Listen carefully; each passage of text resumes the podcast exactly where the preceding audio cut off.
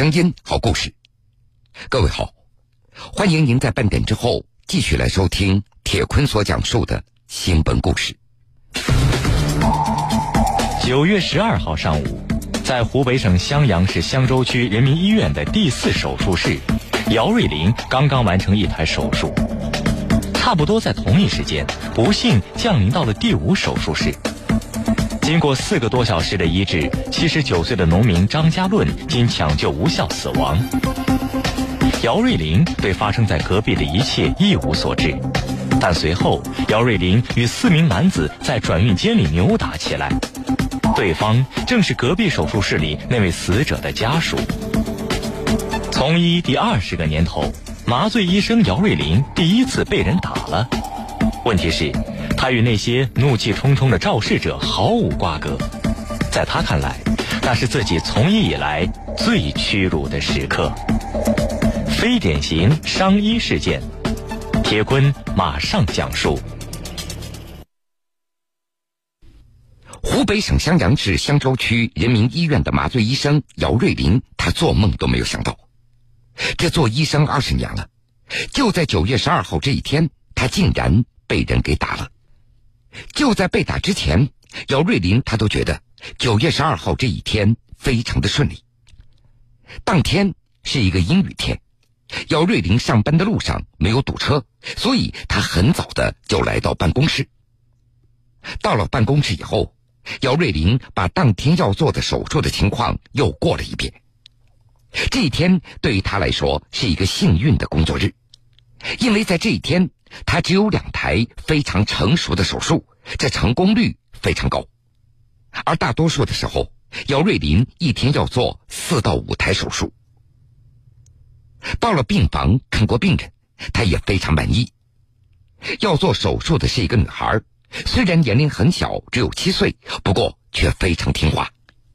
因为就在前一天晚上八点钟以后，女孩就按照医生的嘱咐没有吃饭。姚瑞林坚持每次手术之前都要和患者交流，来了解他们的情况。九月十二号上午的九点，手术按照计划准时在湖北省襄阳市襄州区人民医院第四手术室开始了。姚瑞林负责麻醉，打针的时候，女孩一滴眼泪都没有掉，不一会儿孩子就睡着了。手术的过程其实是非常磨人的，麻醉医生需要全程注意两台监测仪上患者的呼吸参数和生命体征。考虑到仪器可能出现问题，姚瑞玲还要随时关注病人的变化。不过从总体上来说，姚瑞玲的心情还是挺放松的。这台手术一点问题都没有，但是。在一墙之隔的第五手术室，气氛则要凝重了很多。当天早上七点十分，七十九岁的农民张家论被送来的时候，就已经被判断为颅内出血，情况特别的危险，立刻走绿色通道送入手术室。而肇事的司机也是一个农民，最后经他签字确认，医院开始抢救。大约上午的九点四十分。张家论的家属赶到手术室的外面，负责这台手术的是脑外科的医生王社全。当时他就告知病人的家属，情况非常的危险，一定要做好心理准备。而家属也当即表示，费用不是问题，就是希望医生能够全力的抢救。经过四个多小时的医治，中午的十一点钟前后，张家论。停止了心跳，在全力抢救之余，王社全医生向家属告知了心跳停止的情况。当时家属有些激动，要求进手术室看望一下。因为手术室空间有限，老人的一个儿子作为代表，随着医生进入了。到了中午十一点四十分前后，王社全告知家属，老人最终抢救无效，已经去世。而与此同时，姚瑞玲负责的女孩的骨折的手术也接近尾声了，她开始减少麻醉药的剂量。不久，小女孩醒来了，因为疼痛哭闹了一阵子。姚瑞玲告诉她，手术很成功，过几天就能够回到学校了。听到这儿，女孩露出了笑脸，姚瑞林也跟着笑了。而事实上，爱笑的姚瑞林，他一直自以为最擅长于和患者沟通了。从医以来，他从来没有接到过任何病人对自己的投诉，也从来没有发生过一起医疗差错或者是医疗事故。但即使这样，他仍然格外的小心，把全部的注意力都放在女孩身上了，并且专门准备了简易的呼吸器。因为女孩年龄太小了，并且还是全身麻醉的手术，苏醒以后仍然需要密切的观察。临近中午了，女孩的血压、心率等生命体征逐渐的平稳。姚瑞林拔出了从女孩喉咙中插入的气管导管，他清楚的记得当时的时间是九月十二号中午十一点四十八分。作为麻醉医生，他对时间是非常敏感的。辛苦了，赶紧吃饭，下午的手术也要做成功。姚瑞林。不断提醒着同事。下午的手术安排在中午十二点半，和平时一样，留给医生们吃中午饭的时间也只有十多分钟的。姚瑞林和护工推着那个七岁的女孩来到转运间，准备将孩子送回到病房里。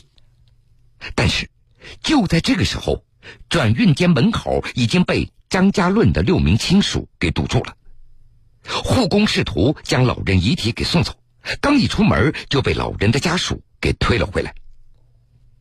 根据当时的护工所回忆的情况，这些家属闯入转运间以后骂骂咧咧，说医生把人给治死了，如果不给个说法，谁都不许出这个门。当时姚瑞玲听到外面的喧闹声，她觉得有点不对劲儿。在从护士长翟爱华和对方的对话之中。姚瑞林大致了解了一些情况，原来这家人的亲属刚刚去世了。由于死者家属把转运间的门给堵住了，这没法出去。姚瑞林过去解释，说明自己和老人的手术没有关系。现在自己这儿有一个全麻的小病人要送回到病房，让家属们让一让。但是对方依然情绪激动，不依不饶。监控视频显示，就在这个过程当中，一名护工为了维持转运间的秩序，试图将老人的女儿推出转运间，双方因此发生了推搡。姚瑞林试图离开转运间，不料刚刚走出门就被人推回到门内。由于有肢体上的接触，当时姚瑞林用手中的塑料制的简易的呼吸器进行反击。之后和老人的三个儿子以及一个女婿扭打到一起，监控摄像头也记录了整个过程。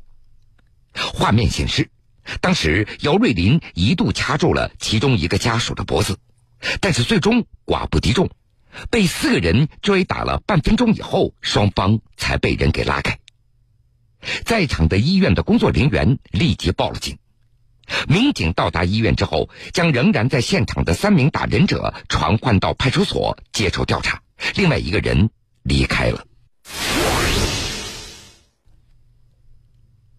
在这次冲突中，姚瑞林是所有人当中受伤最严重的。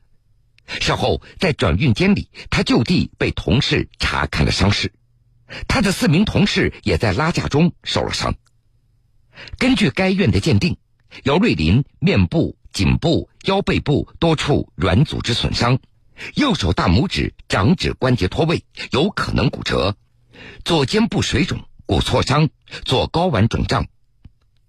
警方初步的判断，姚瑞林属于轻微伤。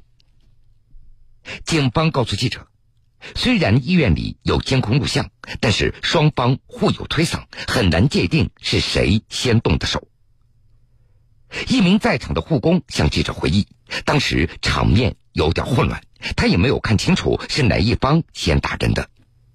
不过姚瑞林他强调，在反击之前，他的右脸颊已经被对方重重的击打了。当时姚瑞林出于本能，他牢牢抓住了殴打自己的那个人。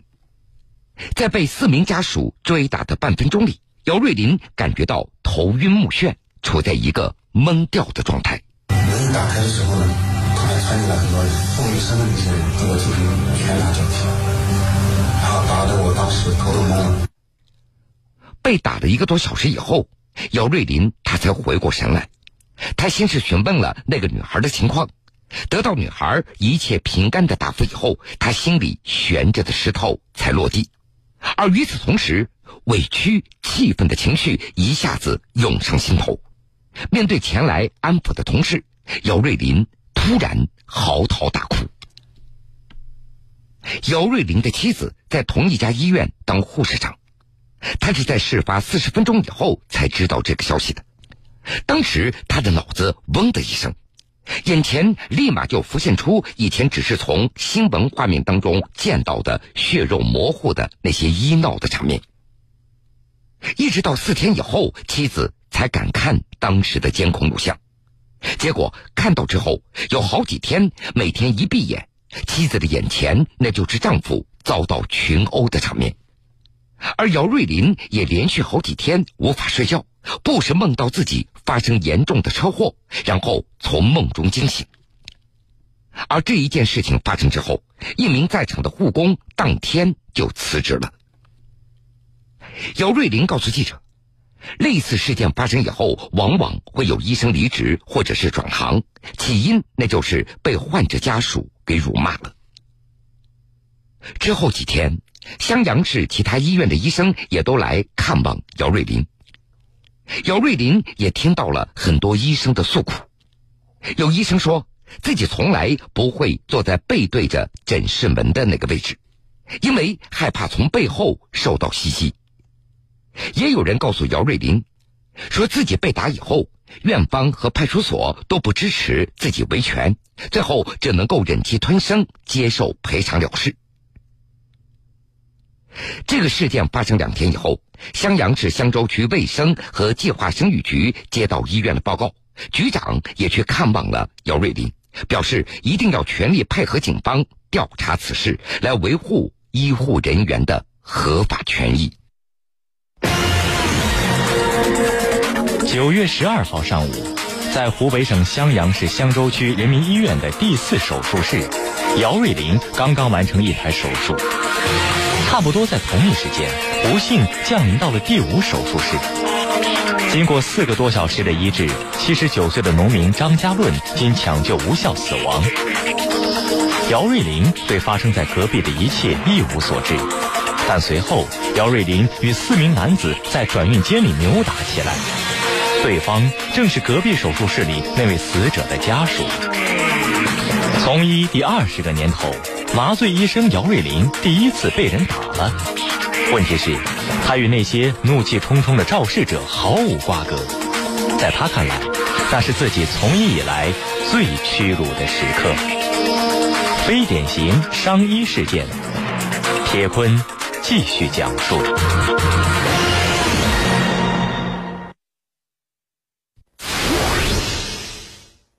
事情发生以后。姚瑞林因为右手受伤，几个月内他都无法给病人做手术了，每天只能够在病房里休息。这个事情他还要瞒着正在读高三的儿子，恐怕影响他的学习。不过一周以后，儿子还是从同学的口中听说了父亲被殴打的事情，他立即请假到医院看望父亲。儿子很小的时候，他就知道父母是医生意味着什么。一家三口很少有聚齐的时候，比如约好的事情，会经常因为父母临时值班而无法完成。说有一次，姚瑞玲电影看到一半就离开了，只留下儿子一个人在电影院里。他曾经试探性的问过儿子想读什么学校、什么专业，儿子回答说不学医，别的什么都可以。现在事情到底怎么样处理？姚瑞林也是心情复杂。死者张家论是一位农民，而姚瑞林也是在农村出生的，他也明白农民的不容易。但是，一想到自己的姑息在某种程度上会纵容伤医事件的发生，他又觉得自己要为所有医护人员争取一个更好的工作环境。死者家属曾经派出一位代表到病房里向姚瑞林进行道歉，但是姚瑞林表示无法接受。九月十九号，襄阳市襄州区公安分局副局长杨明全找到姚瑞林，问他是不是愿意进行和解，同时提出按照规定将允许被拘留的违法行为人回家中料理亲人的丧事。目前，警方把这起事件定性为治安案件，而不是刑事案件。对此，姚瑞林感觉到难以信服。他一度怀疑，这公安局是为了息事宁人才这么做的。而死者张家论的家属也不服警方的这样的处理结果。这明明是打架斗殴，为什么只抓我们，不抓他们呢？襄阳市襄州区公安分局副局长杨明全告诉记者，事发以后，萧湾派出所值班民警迅速赶到现场，很快锁定了参与打人的四名男子。事发当天下午，襄州区警方就对参与打人的张某华、张某兵分别处以行政拘留十五天和十天，并且处五百元罚款的处罚。而对于另外一名打人者周某，目前警方正在全力追查。另外，警方还表示，等到被打的医生伤情鉴定结果出来以后，会对四名违法行为人做出进一步的处理。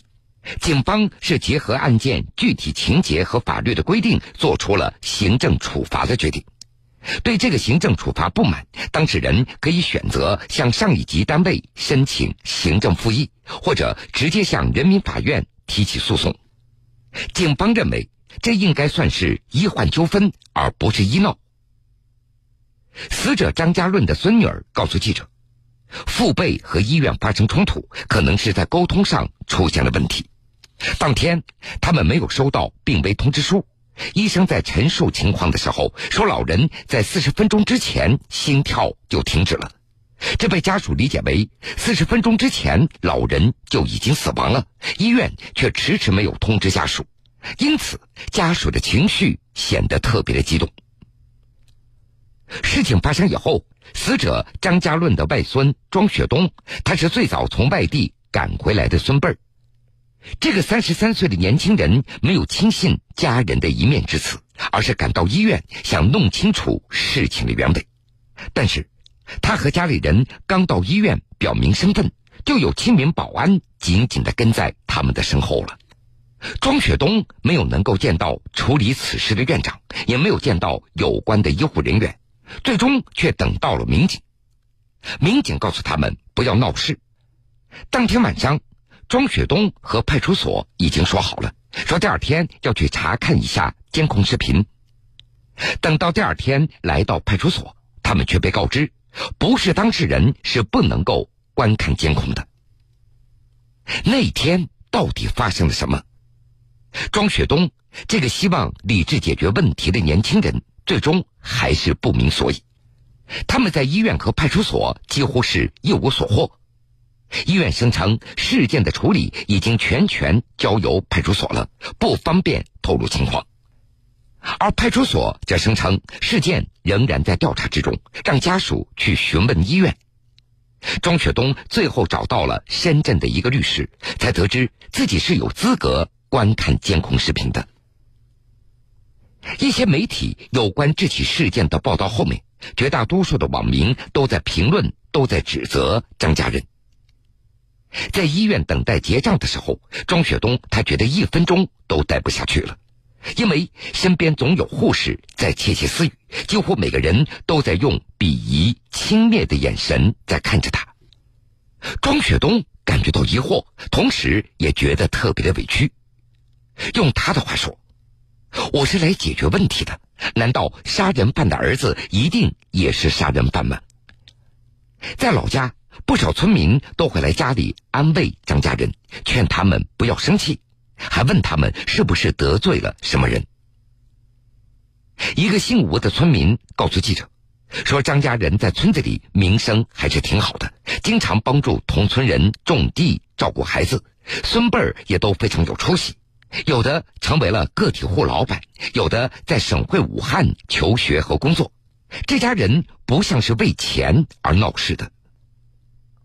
考虑到肇事司机家里条件并不怎么好，张家人只要对方支付二点九万元的丧葬费和三万多元的赔偿金。张家人也并不是经常跟城里的医院打交道。按照庄雪东的说法，跟很多村民一样，父辈们平常遇到小病都习惯忍着，实在忍不了的时候，也只是到镇上的卫生所看一看。九月二十二号，张家论的葬礼举行了，就像警方所承诺的那样，死者被拘留的晚辈准时参加了葬礼。他们通过家人向记者表示后悔打人了，只想这件事情赶紧过去。在张家润的葬礼结束以后，他们又将回归被拘留的状态。但是庄雪东还是很想弄清楚当天到底发生了什么。